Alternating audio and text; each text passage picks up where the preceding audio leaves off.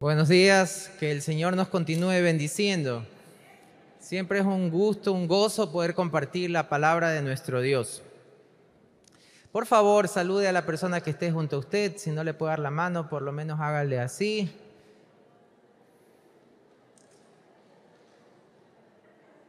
Dígale, te estábamos esperando. Qué bueno que viniste. Padre, gracias te damos porque tú eres quien nos recibe. Gracias porque venimos a tu casa, Señor, a celebrarte a ti, a bendecir tu nombre, a reconocer tu grandeza, a proclamar tus maravillas. Oramos, Padre, que tu Espíritu Santo hable a nuestro corazón, toque nuestras vidas, que salgamos diferentes, Señor, de cómo vinimos. Y eso es algo que solo puede hacerlo tu Espíritu a través de tu gloriosa y poderosa palabra. Aquí estamos, Señor. Gracias, Señor, porque ninguno de los que está aquí está por coincidencia, sino por un propósito. Y oramos, Señor, que ese propósito se cumpla en sus vidas. En el nombre de Jesús. Amén y amén. Bien, se me ha pedido que comparta respecto al legado del Espíritu Santo. Durante todas eh, estas últimas semanas he estado hablando precisamente del legado y hoy vamos a hablar respecto al legado del Espíritu Santo. Debo confesar que esta ha sido una de las prédicas o enseñanzas más difíciles o más complicadas de cuadrar, porque hay tanto por decir respecto al Espíritu Santo y hay tan poco tiempo para hacerlo. Pero no solo por eso, sino también porque una mente finita como la nuestra difícilmente podrá acercarse a lo que es el Espíritu Santo de Dios. Solo podemos entender lo que Él nos permite entender y solo podemos conocer lo que Él ha dado a conocer de sí. Entonces vamos a hacer nuestro mejor esfuerzo confiando en que sea finalmente el Espíritu Santo de Dios el que habla nuestras vidas y nos enseñe de acuerdo a su bendita voluntad. Vamos a hablar acerca del legado del Espíritu Santo. Vamos a trabajar en un texto base que será Hechos capítulo 19, pero a partir de Hechos capítulo 19 también iremos a otros pasajes. Finalmente regresaremos a Hechos 19, que es nuestro texto guía en esta mañana. Acompáñenme por favor a Hechos capítulo 19, versículo 1.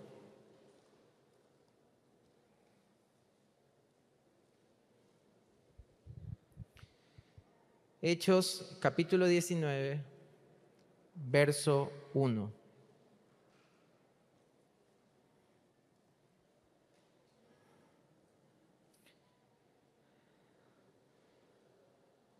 En Hechos 19.1 veremos al apóstol Pablo visitando la iglesia de Éfeso. Y en esta creciente congregación que eh, que recibe la visita de Pablo en esta comunidad de personas. Todavía no, no, pensamos, o cuando decimos iglesia, no estamos hablando de un edificio como este, eran los inicios de la iglesia, se reunían en las casas.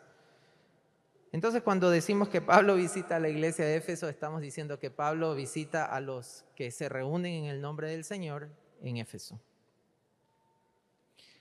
Es interesante notar que conforme veremos la historia de aquellos hombres y mujeres, muy probablemente nos veremos identificados en algunos aspectos. Veremos juntos que este grupo de personas es más semejante a lo que somos nosotros de lo que podríamos pensar. Y juntos vamos a identificar cuatro grupos en los que yo me he permitido separar las diferentes personas que estaban en Éfeso. Y creo también yo que esos grupos se encuentran también en nuestra congregación. Hechos 19, versículo 1.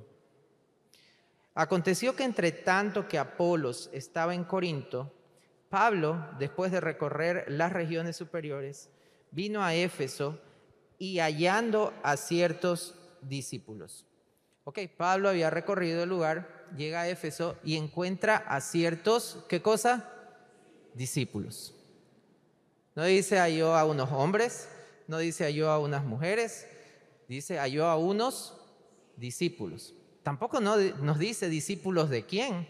No dice si eran discípulos de Jesús, si eran discípulos de otros, solamente dice, halló a unos discípulos.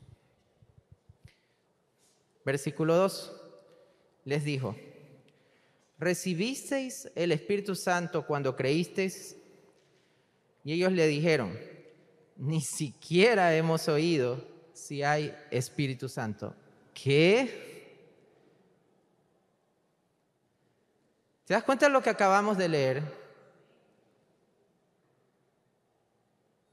Discípulos que ni siquiera sabían que existía un Espíritu Santo. Y si estos discípulos ni siquiera sabían que existía un Espíritu Santo, mucho menos podríamos pensar que eran discípulos que tenían habitando al Espíritu Santo en ellos. ¿Se puede ser un discípulo y no tener al Espíritu Santo? ¿Es posible que yo sea un discípulo y no tengo al Espíritu Santo? Esas son algunas preguntas importantes que nos vamos a hacer esta mañana.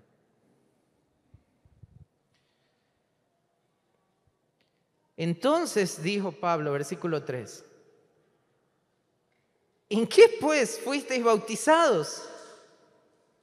Ellos dijeron en el bautismo de Juan, verso 4, dijo Pablo, Ok, Juan bautizó con bautismo de arrepentimiento, diciendo al pueblo que creyesen en aquel que vendría después de él, esto es, en Jesús el Cristo.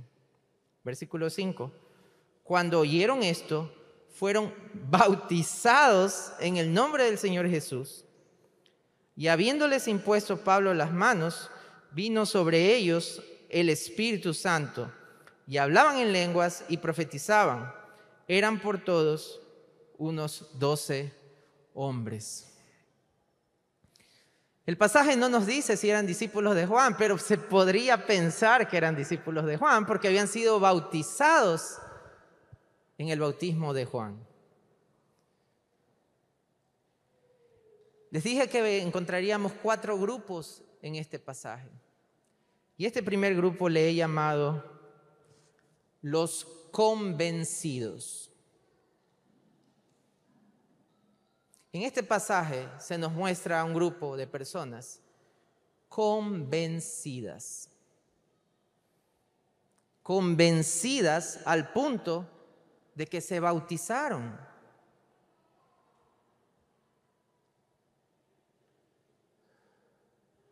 Lamentablemente, estas personas convencidas no eran personas convertidas. Pues por el hecho de haber estado convencidos mentalmente, intelectualmente, aunque lo estaban, ellos no contaban con la bendita presencia del Espíritu Santo en sus vidas.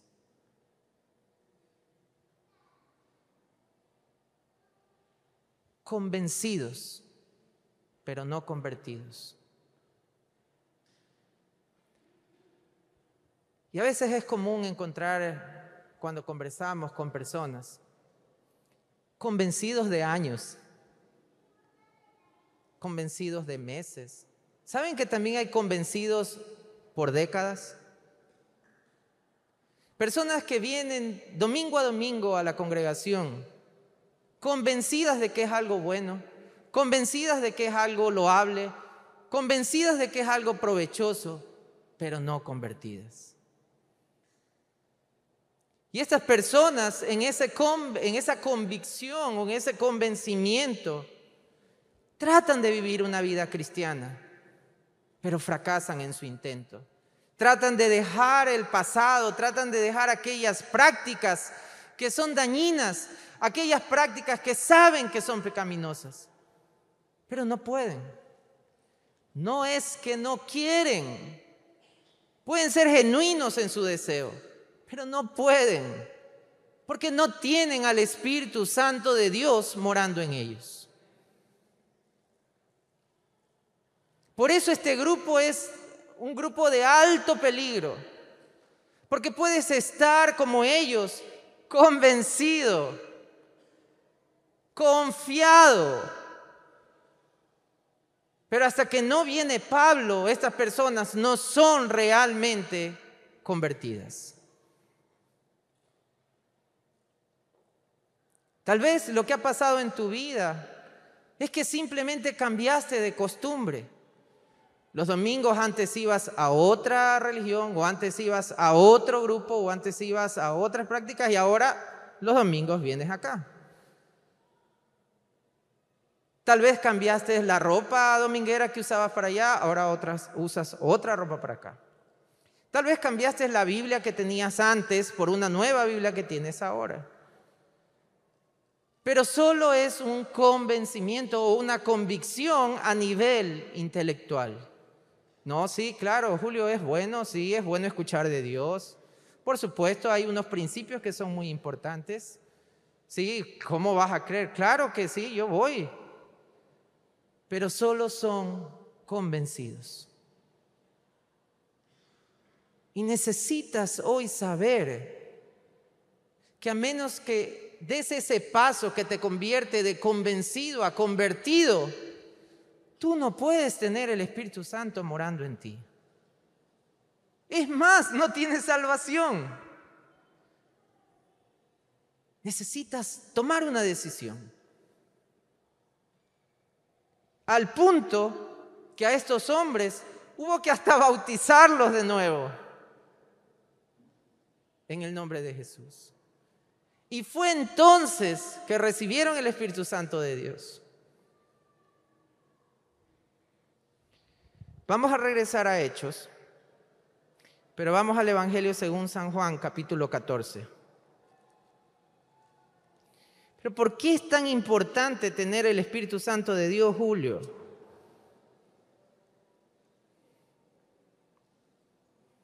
¿Acaso no es suficiente con que me sepa la palabra? ¿Acaso no es suficiente con que venga todos los domingos? ¿Acaso no es suficiente que no sea malo, que no fume, que no tome, etcétera? ¿Por qué necesito al Espíritu Santo de Dios? Yo puedo vivir eh, como una buena persona.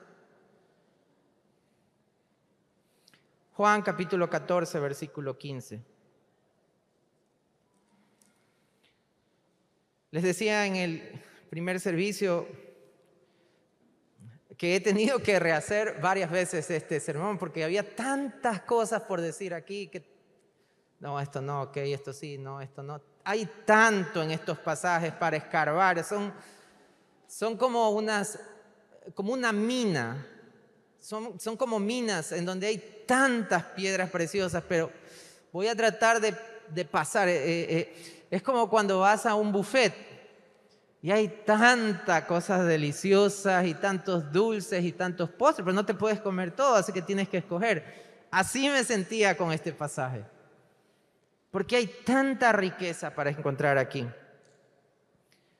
Versículo 15, Juan 14, 15. Si me amáis, está hablando el Señor. Si me amas, guarda mis mandamientos. Y yo rogaré al Padre y os dará otro consolador para que esté con vosotros para siempre. El Espíritu de verdad, al cual el mundo no puede recibir. Un convencido no puede recibir el Espíritu de Dios, a menos que nazca de nuevo. Entonces puede recibir el Espíritu de Dios porque no le ve ni le conoce, pero vosotros lo conocéis, porque mora con vosotros y estará en vosotros. Y aquí hay unas conjunciones o unas preposiciones interesantes. El Espíritu, hablando del Espíritu Santo de Dios, no lo pueden recibir, etcétera. Ustedes sí lo conocen y hay dos cosas aquí importantes. Él mora con vosotros y él estará en vosotros. Vamos a tener en mente estas dos, eh, dos acepciones. Él mora con vosotros, pero Él estará en vosotros. No os dejaré huérfanos, vendré a vosotros. Todavía hay un poco y el mundo no me verá. Más, pero vosotros me veréis, porque yo vivo, vosotros también viviréis. En aquel día vosotros conoceréis que yo estoy en mi Padre y vosotros en mí y yo en vosotros. El que tiene mis mandamientos y los guarda, ese es el que me ama. Y el que me ama será amado por mi Padre y yo le amaré y me manifestaré a él. Le dijo Judas, y ahí va la aclaración, no el Iscariote. Señor, ¿cómo es que te manifestarás a nosotros y no al mundo? Respondiendo Jesús y le dijo, nuevamente, el que me ama, mi palabra guardará, y mi Padre le amará, y vendremos a él y haremos morada con él. Verso 24, hermanos, más claro no se puede ser. El que no me ama, no guarda mis palabras. Y la palabra que habéis oído no es mía, sino del Padre que me envió. Os he dicho estas cosas estando con vosotros, mas el consolador el Espíritu Santo a quien el Padre enviará en mi nombre, Él os enseñará todas las cosas y os recordará todo lo que yo os he dicho. Y en la misma, en mi Biblia está en, en el mismo sector. Vamos a la siguiente carilla y ahí tenemos Juan 16 del 7 al 14. Juan 16, 7. Pero yo os digo la verdad Noten lo que dice aquí. Os, ¿qué cosa? Conviene que yo me vaya. Que, un momento. Jesús, estamos tristes porque tú te vas. No te vayas, Jesús, te amamos tanto. Y Jesús dice, un momento, amigos. No se pongan tristes. Es más, les conviene que yo me vaya. Y tú dices, un momento, ¿cómo me puede convenir que se vaya Jesús? Ok, continuemos leyendo. Porque si no me fuera, el consolador no vendría a vosotros. Mas si me fuere, os lo enviaré. Y cuando Él venga, convencerá al mundo de pecado, de justicia y de juicio. De pecado por cuanto no creen en mí, de justicia por cuanto voy al Padre y no me veréis más, y de juicio por cuanto el príncipe de este mundo ha sido ya juzgado. Aún tengo muchas cosas que deciros pero ahora no las podéis sobrellevar. Pero cuando venga el Espíritu de verdad, Él os guiará toda la verdad, porque no hablará por su propia cuenta, sino que hablará todo lo que oyere y os hará saber las cosas que habrán de venir. Él me glorificará, porque tomará de lo mío y os lo hará saber. Todo lo que tiene el Padre es mío, por eso dije que tomará de lo mío y os lo hará saber. Amigos, nos conviene que Jesús se haya ido. Porque gracias a que Jesús se fue, el Padre envió al Espíritu Santo. Es de cardinal importancia que el Espíritu Santo esté morando en el creyente. Yo les decía hace un momento que había una distinción entre esas frases, porque cuando Cristo estaba en la tierra, ¿Cuál es uno de los nombres con que se conoce a Cristo? Emanuel. ¿Y qué significa Emanuel? Dios con nosotros. Él dice, yo estoy aquí y soy Dios con ustedes. Pero cuando yo me vaya y el, y el Padre envíe el Espíritu, no será Dios con ustedes, Él será Dios en ustedes.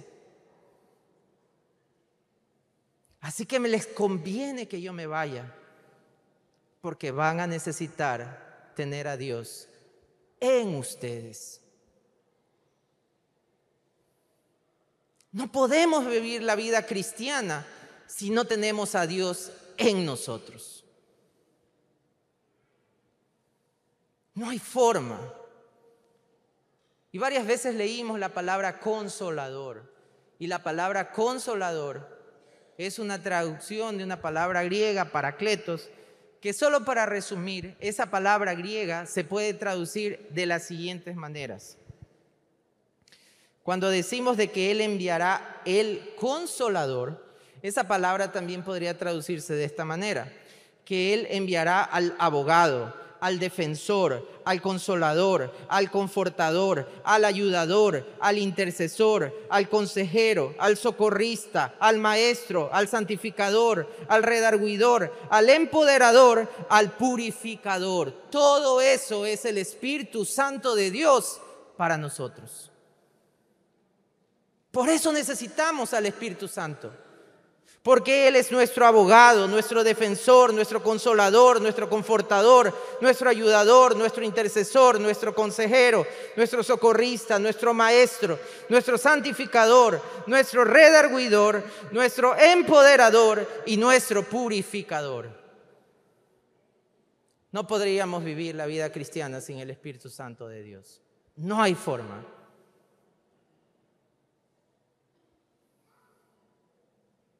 A veces hemos visto al Espíritu Santo solo como consolador y pensamos la palabra se refiere a, ok, pobrecito, todo está bien, te voy a consolar. Pero también del Espíritu Santo se dijo que Él sería qué para nosotros. Y recibiréis poder cuando haya venido sobre vosotros el Espíritu Santo de Dios. Juan dijo, a la verdad yo les bautizo en agua, pero viene uno detrás de mí, del cual no soy digno de desatar en su calzado. Él los bautizará en Espíritu Santo y fuego. ¿Cómo vivir la vida cristiana sin el poder del Espíritu Santo? ¿Cómo dejar de pecar sin el poder del Espíritu Santo? ¿Cómo dejar esas prácticas que sabemos que son contrarias a la voluntad de Dios sin el poder del Espíritu Santo? ¿Cómo dejar esas relaciones que sabemos que son contrarias a la voluntad de Dios sin el poder del Espíritu Santo? No hay forma. No hay. ¿Cómo santificar nuestras vidas sin el poder del Espíritu Santo? No hay forma. Por eso necesitamos al Espíritu Santo. Y si estamos viviendo una vida de derrota, que caemos frente al mismo pecado y le damos al mismo pecado y le damos al mismo pecado, probablemente sea porque estamos viviendo lejos del Espíritu Santo, que es el único que puede darnos la fuerza y el poder para vencer.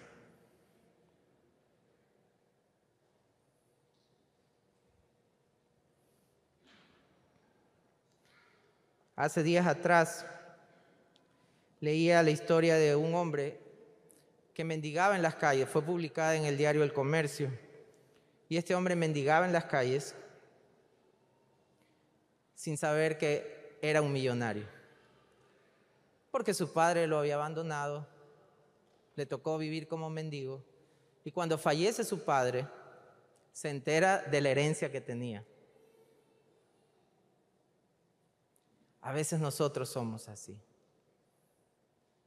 Vivimos sin poder, sin amor, sin gozo, sin paz, sin paciencia, sin benignidad, sin bondad, sin fe, sin mansedumbre, sin dominio propio, teniendo esa tremenda herencia que es el Espíritu Santo para nosotros. Como pobres siendo ricos. Pero hay un segundo grupo. Este primer grupo le llamaba el de los convencidos. Hay un segundo grupo. Hechos 19 del 8 en adelante. Y entrando Pablo en la sinagoga, habló con denuedo por espacio de tres meses, discutiendo y persuadiendo acerca del reino de Dios, pero endureciéndose algunos y no creyendo, maldiciendo el camino delante de la multitud. Se apartó Pablo de ellos y separó a los discípulos, discutiendo cada día en la escuela de uno llamado tirano. Así continuó por espacio de dos años, de manera que todos los que habitaban en Asia, judíos y griegos, oyeron la palabra del Señor Jesús. Y he llamado a este segundo grupo el grupo de los rebeldes. Estos son rebeldes. Esto no es que no saben, es que no quieren. Al punto de que dijeron, sabes que no nos interesa saber más de, Dios, no, no, no vengas a predicar más. Al punto que hasta maldijeron lo que sabían del camino. Y cuando habla del camino se refiere a una manera de mencionar el camino del Señor. No sé ustedes, pero también he conocido yo a algunos de estos rebeldes, que después de haber caminado un tiempo en los caminos de Dios, por cualquiera sea la situación, a veces por deseo, otras veces porque han sido heridos, otras veces porque han sido afectados, por la razón que sea, dijeron no más y se alejaron. Tal vez no han llegado al punto de maldecir, pero sí hablar mal de la iglesia y sí hablar mal del Señor. Comentaba en el primer servicio que en ocasiones me ha pasado que he estado compartiendo el Evangelio. Y cuando esta persona ha estado abierta, receptiva al Evangelio, nunca falta un mensajero de Satanás que se aparece y dice, no, no, ¿qué, qué vas? No, si yo ya estuve, y mira, yo fui hasta bautizado, no, si yo hasta cantaba, yo hasta hacía todo eso, y mira, no, no, eso es puro cuento, mira, yo, yo te digo, si yo hice todas estas cosas, no, no, déjalo tranquilo. ¿O te ha tocado compartir el Evangelio con alguien y te dice, ah, sí, amigo, sí, le agradezco, mire, yo fui hasta bautizado, no sé por qué, pero siempre mencionan lo de bautizado. Dice, no, sí, sí, yo fui hasta bautizado, yo hasta servía, pero no, no, yo me di cuenta que no, eso no era así, que eso es, eh, es una estafa, que lo que hacen es sacar plata. No, no, no, yo por eso me salí y déjeme que estoy bien así. También hay este grupo.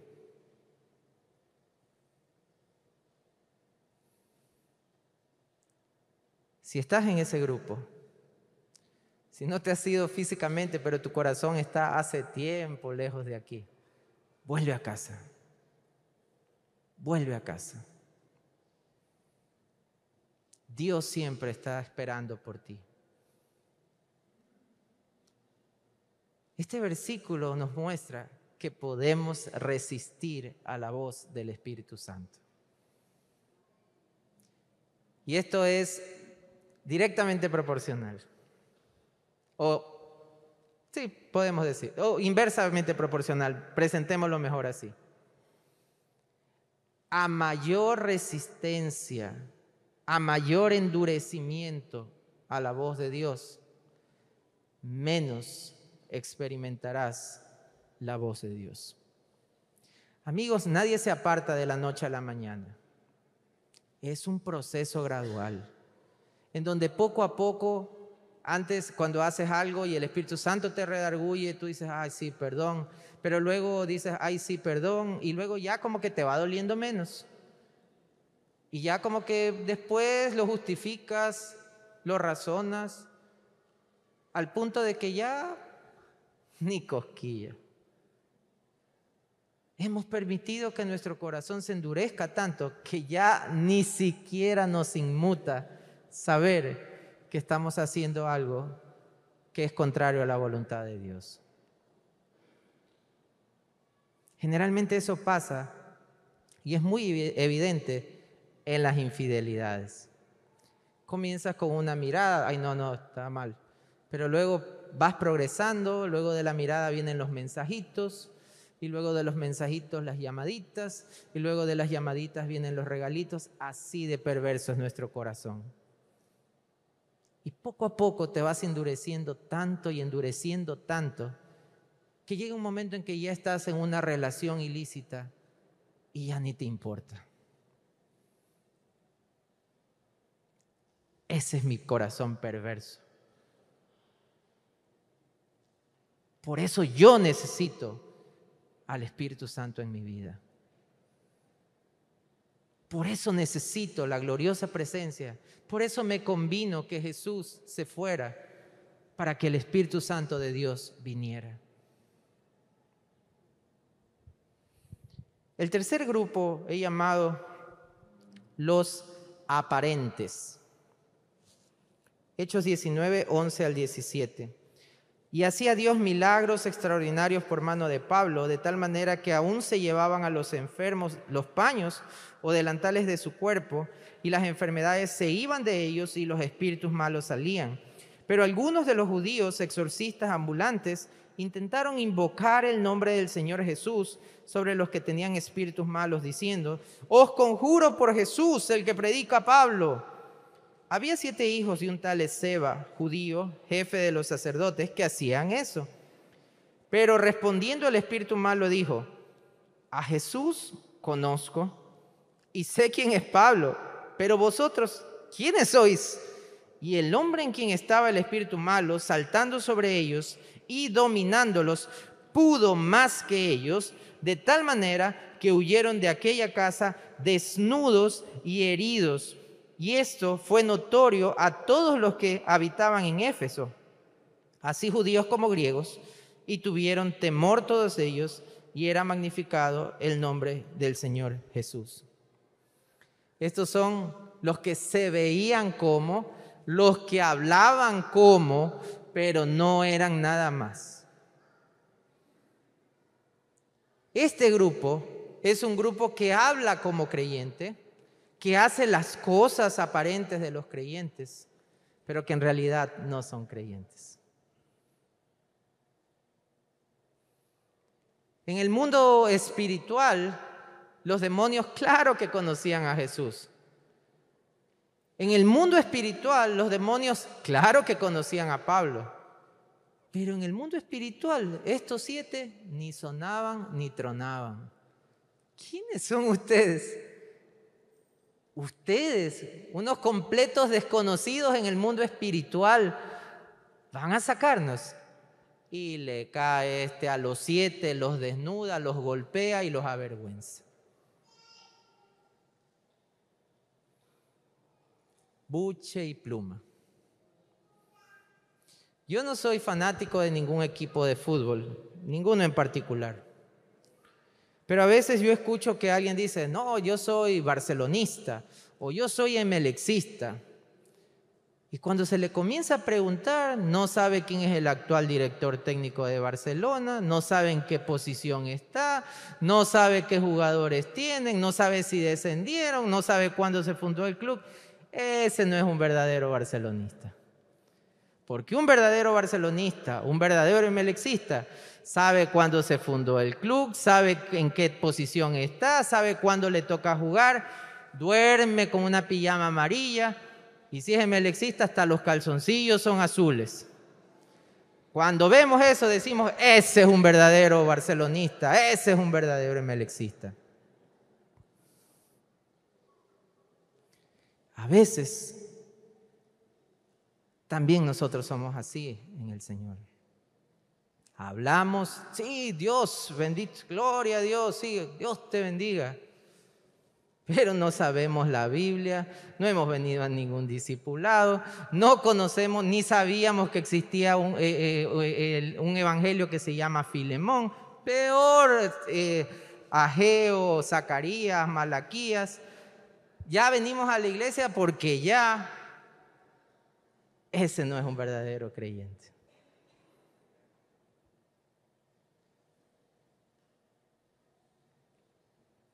O hay algunos que hablan en contra del capitalismo, ese capitalismo que nos ha dañado. Y esos que hablan acerca de o en contra del capitalismo tienen sus casas en los países capitalistas, se van a Miami a hacer sus compras hacen sus vacaciones en esos países y disfrutan del capitalismo. Estoy seguro que todos han visto un meme de lo que les voy a decir. Lloras por la reina y la única reina que conoces es la reina del camino. Porque ahora que se murió la reina, ahora todos somos británicos. Ahora resulta que todos eran británicos, ahora todos están llorando por la reina, pero no sabían el nombre de la, no saben el nombre de la reina, no saben qué, edad tenía, tal vez sí, no conocen la historia de la monarquía, pero ahora todos son británicos o ingleses.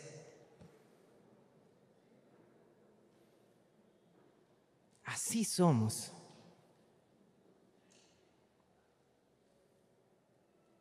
Años atrás leía que el corazón del hombre es una fábrica de hacer ídolos. y lo creo. Nuestro corazón es una fábrica productora de ídolos, de diferentes tipos, de diferentes tamaños, de diferentes colores, pero somos productores de ídolos. Y voy a decir con mucho respeto lo que menciono a continuación. Días atrás recibimos la noticia de la partida con el Señor de Randy, un hombre que fue un siervo de Dios. Yo espero estar, eh, eh, ya me dijeron que es el próximo domingo, el próximo domingo sí estaremos aquí, porque el siguiente tal vez estaré de viaje, pero si es el próximo domingo yo estaré aquí porque hay que darle honra a los que merecen honra. Pero ahora resulta de que todos son Randy lovers, pero no hay Randy followers.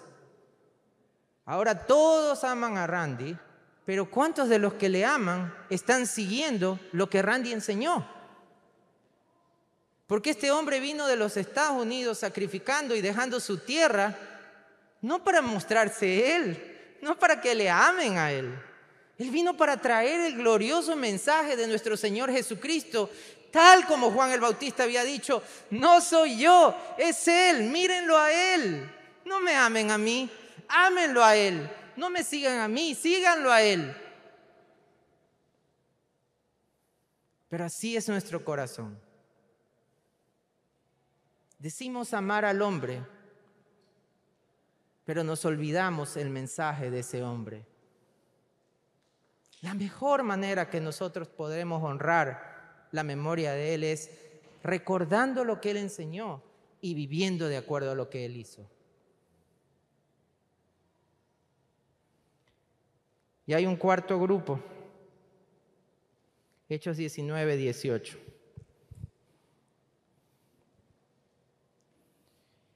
Y muchos de los que habían creído venían confesando y dando cuenta de sus hechos. Asimismo, muchos de los que habían practicado la magia trajeron los libros y los quemaron delante de todos. Y hecha la cuenta de su precio, hallaron que era 50 mil piezas de plata. Así crecía y prevalecía poderosamente la palabra del Señor. Y este cuarto grupo es el grupo de los convertidos. Ellos no son convencidos, ellos no son rebeldes, ellos no son aparentes, ellos son convertidos.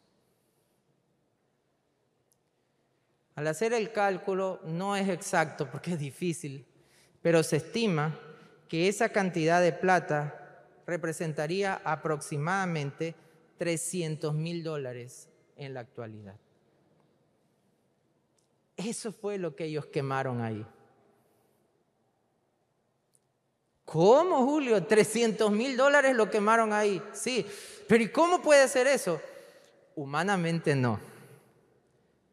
Porque el Espíritu de Dios estaba en ellos. Cuando el Espíritu Santo de Dios está en nosotros, cuando somos no convencidos y no convertidos y el Espíritu Santo está haciendo una obra perfecta en nuestras vidas, 300 mil no son nada comparado con Cristo, que es la perla de gran precio, por la cual estás dispuesto a venderlo todo con tal de ganarlo a Él. Pero acá, a veces por la ofrenda sufrimos. Y con el dolor de nuestra alma, estos hombres dijeron, no importa, esto es lo que nos ha dado plata, a esto le invertí, pero esto no me importa, quémelo si es algo que desagrada a mi Señor. Eso solo se puede hacer con el Espíritu Santo de Dios. Ahí no entra psicología, ahí no entra nada, amigos. Solo el Espíritu Santo de Dios puede traer esa convicción al corazón.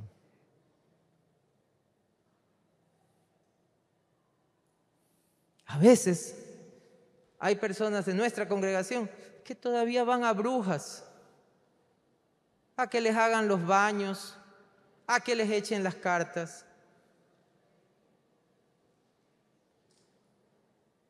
¿Cómo puede ser posible eso? Bueno, sí es posible. Ellos dijeron, la hechicería, la magia, es algo desagradable para Dios. Lo quemo y lo dejo con tal de seguirlo a Él. ¿Cómo puede pasar eso? Solamente cuando el Espíritu Santo de Dios verdaderamente está morando en nuestras vidas. Porque solo cuando el Espíritu Santo de Dios mora en nuestras vidas es que nosotros podemos tener el amor, el gozo, la paz, la paciencia, la benignidad, la bondad, la fe, la mansedumbre y la templanza a dominio propio. Yo varias veces he castigado a mi hija y a veces le he castigado, se me ha pasado por ahí la mano en el castigo. Y he tenido que ir a los pies del Señor y decir, Señor,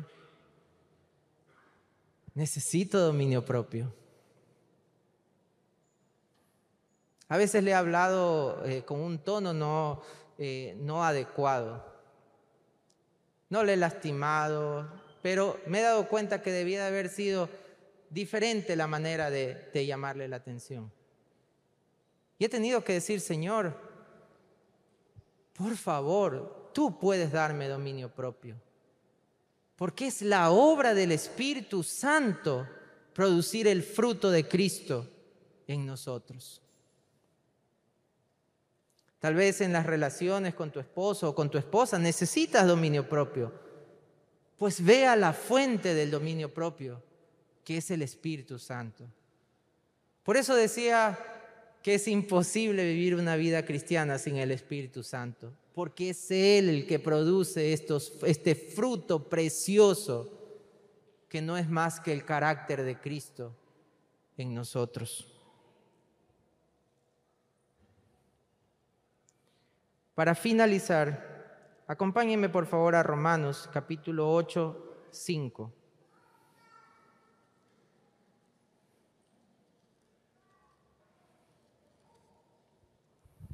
Romanos 8, 5.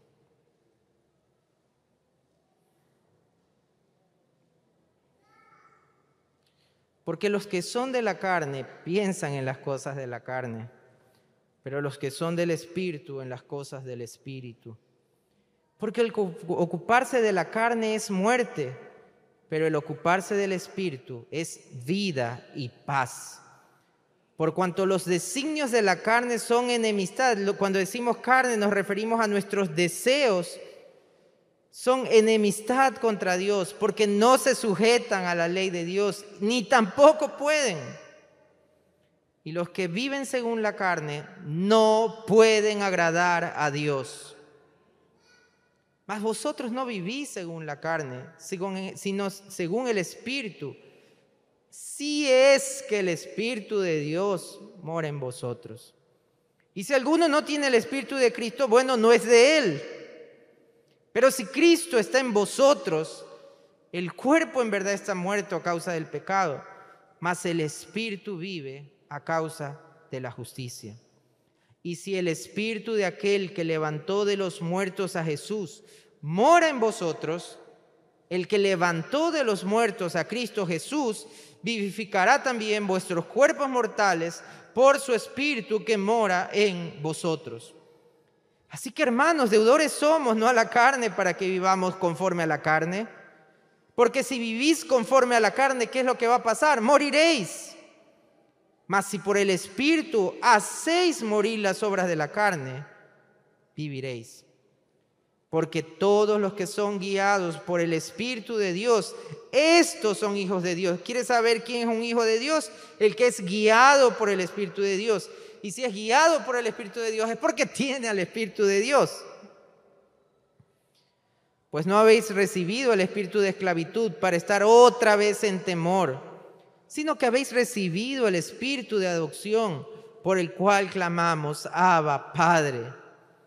El espíritu mismo da testimonio a nuestro espíritu de que somos hijos de Dios. Y noten aquí, y si hijos, también herederos. Herederos de Dios y coherederos con Cristo, si es que padecemos juntamente con Él, para que juntamente con Él seamos glorificados. Hay una herencia, la herencia del Espíritu Santo, pero esa herencia está reservada para los que son de Él. No sé en qué grupo te encuentras tú, tú no sabes en qué grupo me encuentro yo, pero yo sé que tú sabes en qué grupo estás porque yo sé en qué grupo estoy.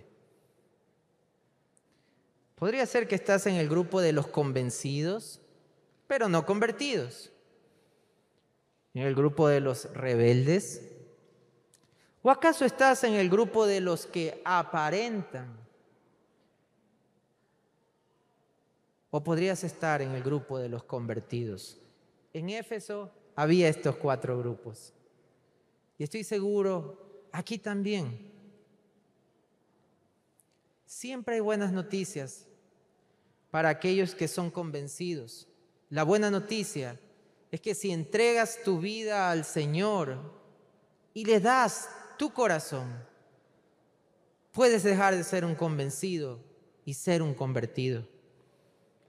La buena noticia para los rebeldes es que siempre puedes volver a casa mientras hay vida.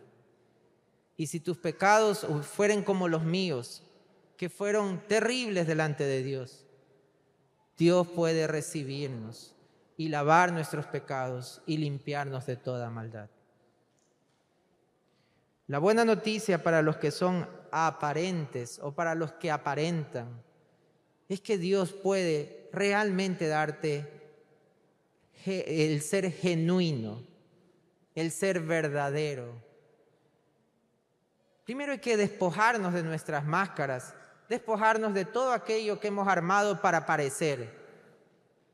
Reconocer nuestra situación, reconocer nuestra necesidad y venir a Dios para que Él genuinamente haga su obra en nosotros.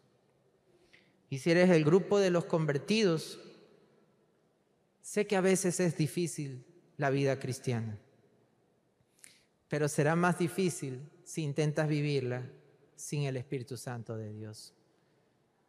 Amigo, en tus fuerzas, en mis fuerzas, fracasaremos.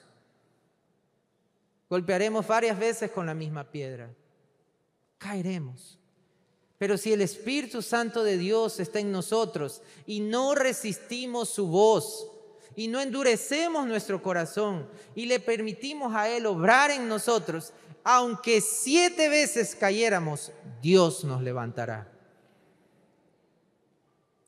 Porque Él es nuestro abogado, Él es nuestro defensor, nuestro consolador, nuestro confortador, nuestro ayudador, nuestro intercesor, nuestro consejero, nuestro socorrista, nuestro maestro nuestro santificador, nuestro redarguidor, nuestro empoderador y nuestro purificador.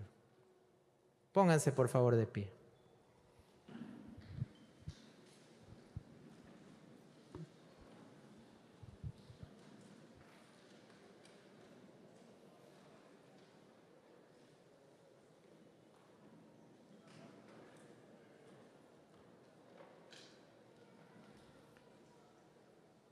Vamos a orar juntos un momento.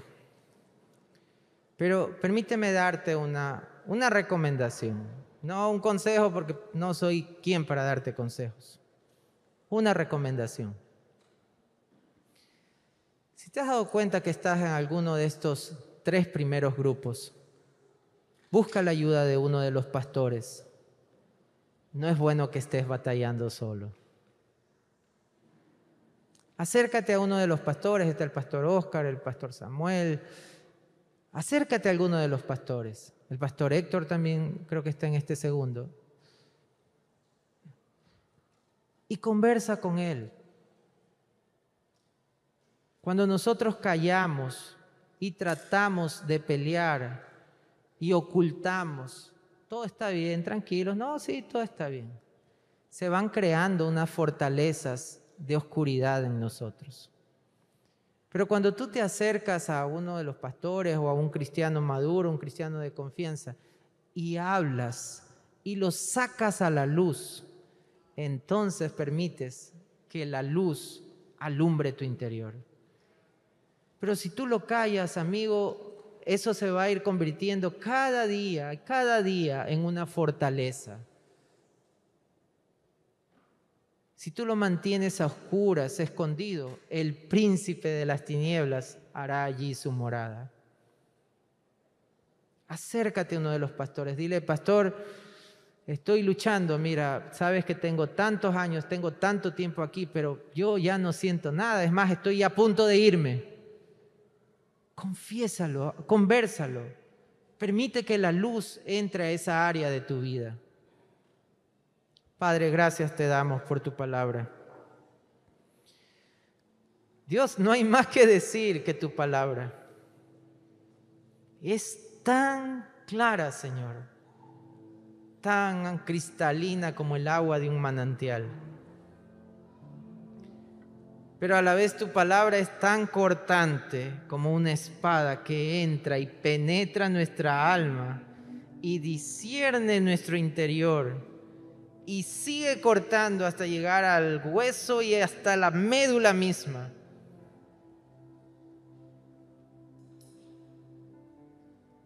Señor, tu palabra es como un martillo que rompe la piedra.